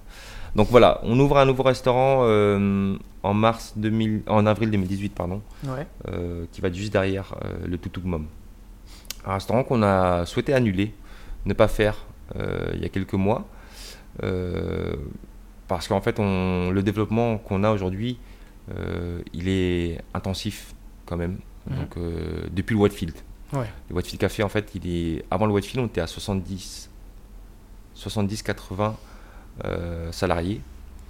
Et le Whitefield nous a lancé à 130 salariés. Donc forcément, euh, au niveau euh, du back-office, de la gestion en interne, beaucoup plus de travail qu'avant. Euh, et le Whitefield, il faut le comprendre, quoi. C'est vraiment l'OVNI, il euh, faut, faut, le suivre, c'est nouveau, c'est 700 mètres carrés de restauration. C'est vrai que sur Rennes, il n'y a pas vraiment d'équivalence en termes de concept. Euh. Voilà, la capacité, il y en a 300 places assises, enfin, c'était très très dur et on commençait à être surmené en fait par le mm. travail. Et on avait lancé le projet d'avril 2018 qui va s'appeler AVEC. Donc AVEC. Ouais. et à un moment, on a dit stop, on l'arrête faut qu'on fasse une pause, il faut qu'on se tienne à faire bien ce qu'on fait d'abord avant d'en ouvrir d'autres. Euh, donc on voulait euh, se concentrer sur nos bureaux. Mmh. Euh, on a un projet d'ouvrir une école, un centre de formation. Dans la restauration Dans la restauration, ouais. privée, surtout déjà pour en interne, pour former nos 120 salariés en fait. À la, manière parce qu'on leur demande de travailler. Mmh. Et, et, on souhaite arrêter avec sauf qu'avec, donc, je vais t'expliquer rapidement le, concept et pourquoi on n'a pas pu l'arrêter, c'est qu'on va faire intervenir d'autres personnes dedans. Ok. Et du coup, quand on a dit à ces gens euh, qui vont faire partie de... D'autres entrepreneurs du coup Voilà, d'autres entrepreneurs. Mhm. On a dit, voilà, on va pas faire avec parce qu'on on, doit faire une pause, on doit euh, se concentrer sur ce qu'on a déjà pour bien le faire. Et ça va nous prendre un an. Et quand on leur annonçait bah, qu'on n'allait pas faire ça, eux, ils avaient déjà projeté même déjà des fois avancé euh, d'ouvrir avec nous. Mhm. Ils ont dit, mais non, euh, vous pouvez pas nous faire ça. Nous, on a prévu d'ouvrir avec vous, de déménager et de faire l'aventure avec vous, donc on, ne peut pas. Donc un de plus, un de moins, c'est vrai que nous, ça nous change pas beaucoup bah notre vie. Mais pour eux, ça leur changeait pas mal. Donc on a dit, bon, bah, allez, on y va. Donc l'ouverture se fait. Avec, c'est un bâtiment industriel. Mhm. Donc, euh, si tu vois un peu les tôles ondulées, les charpents métalliques. Je vois, très bien. C'est 900 mètres carrés. Donc, euh, c'est un peu plus grand que le Whitefield qui est 700 mètres carrés. Donc, il y a 200 mhm. mètres carrés de plus. C'est un endroit qui va accueillir. Alors, quand tu rentres sur Avec, c'est un parking privé déjà. Avec une terrasse. Donc, quand on rentre, vous rentrerez par euh, le grand portail. Tu arriveras dans un magasin de lifestyle parce que tu pourras acheter de l'accessoire euh, de vêtements et de motos. Stylé. Donc euh, tu pourras acheter des couteaux, des casques, des lunettes de soleil, mhm. des t-shirts. Donc euh, je ne sais pas si vos vêtements seront, partie du magasin, j'espère, parce que ce qu'on souhaite c'est apporter... Mettre en avant des créateurs ouais, des créateurs, voilà. Donc sonder un petit peu, sourcer les créateurs rennais, locaux, et qui, qui, montent aussi, qui rentrent aussi dans le thème du, du projet avec et pouvoir euh, soit euh, les mettre en dépôt-vente ou soit voilà, les, vendre directement euh, via cette boutique. C'est un concept store quoi. Voilà. Donc l'entrée du, lieu avec arrive par le magasin, la boutique. Mhm. Derrière la boutique, il y aura un garage moto et voiture rétro. donc c'est pour ça que j'ai mon véhicule. De, là tu le vois pas, mais ça, ça fait partie du projet. Donc on, on, on, va customiser, on va dire, des petite moto, 125. Euh, après. Euh, T'es passionné par la moto, toi, du coup? Je suis devenu passionné, voilà. Je, suis très nul à un vélo. J'ai fait plusieurs chutes de vélo. Je suis même tombé à Rockon Solex. Je me suis cassé une épaule. Ah et euh, je suis motard depuis deux ans maintenant. Ok. Et je suis voilà passionné avec des copains. Donc, et pourquoi voilà nous nom avec hmm. Parce que c'est un, lieu de vie, de plaisir qu'on veut partager avec des copains, avec la famille, avec des créateurs, avec des entrepreneurs avec nos enfants. Donc voilà pourquoi il s'appelle Avec. c'est le premier projet qui sort de la restauration et qui. Euh, qui reste quand même dans la restauration. Qui quand même parce qu'il y a un restaurant. Donc tu rentres, j'essaie de te faire imaginer l'entrée. Donc tu rentres par la boutique, derrière la boutique, tu vas voir le garage, où tu pourras faire, ce qu'on va vendre des motos qu'on va fabriquer, qu'on va customiser, des voitures qu'on va customiser aussi, ou apporter ton véhicule qu'on va fabriquer à ta sauce. Voilà, donc ça c'est le magasin, donc euh, le bâtiment avec une boutique, avec un garage. Ensuite, on rentre, on arrive euh, sur 3-4 conteneurs aménagés qui va être celui de Khalil Tattoo Family, donc qui est nos tatoueurs. Donc, euh, euh, dans la famille, on est devenu aussi passionné de tatouage. On est tous tatoués. Euh, même mes parents, maintenant, à 60 ans, sont tatoués. On les a tatoués, alors eux qui étaient contre. on, leur, a offert des tatouages, donc ils sont tatoués. Donc, cette famille-là, la famille Khalil, Khalil Mokhtar et Calvin Mokhtar sont tatoueurs depuis 15 ans à Rennes. Euh, aujourd'hui, ils ont leur shop qui est en face de Brikini, du lycée Brikini. Ok. Place Brikini, je crois, c'est même. Donc, eux, ils vont fermer euh, pour ouvrir là-bas, donc euh, dans l'entrepôt. Donc en mode garage, concept store, salon de tatouage. Salon de tatouage, piercing. Restaurant. Encore, il y a quelque chose avant. Donc, je vais aller vite, hein, ça, ça prend du temps. Mais du coup, bah, il arrive, ils sont 4 tatoueurs aujourd'hui. Ils vont passer à 8 tatoueurs et piercing. Ok. Donc, on leur aménage 4 conteneurs. Donc là, tu passes devant le Khalil Tattoo Family. Après, il y aura euh, un coiffeur barbier, donc euh, qui a été aujourd'hui, qui vient dans ce concept en avril, c'est euh, Barber Lodge. Je sais pas si tu connais. Ouais, je vois. Alors, j'ai pas de barbe, donc je suis pas client chez lui. il a, il a déjà deux boutiques, deux barbers là. Alors, je crois que le premier c'est rue Nantaise et il vient d'en ouvrir un deuxième rue Saint-Élie. Ok. Et lui, il vient ouvrir un troisième salon dans l'entrepôt aussi. Euh, coiffeur barbier euh, à l'intérieur. Donc, et ensuite arrive ce que tu arrives, le bar et la restauration et une terrasse. Ça va être un super espace de vie quoi. Voilà, un super espace de vie parce que on, normalement pour l'instant il y a un projet de cheminée, on va mettre une vraie cheminée centrale parce qu'on pourra venir euh, bah là en ce moment il fait, pas très chaud mais faire une raclette hein. on espère au, moins déjà prendre un café ou un chocolat chaud autour mais avec des copains et pouvoir aller soit se faire coiffer, se faire tatouer, euh, boire un café, euh, faire plusieurs choses en même temps. Quoi. Ok. Donc voilà le futur projet, on va dire, de restauration. Euh, avril 2018. Avril 2018. ça arrive. Voilà. Et le prochain, prochainement. le centre de formation, l'école, ouais. qui est quand même très important. Ouais, c'est clair. J'ai aussi une petite question. Ton surnom, c'est Tiek. Oui. D'où ça vient?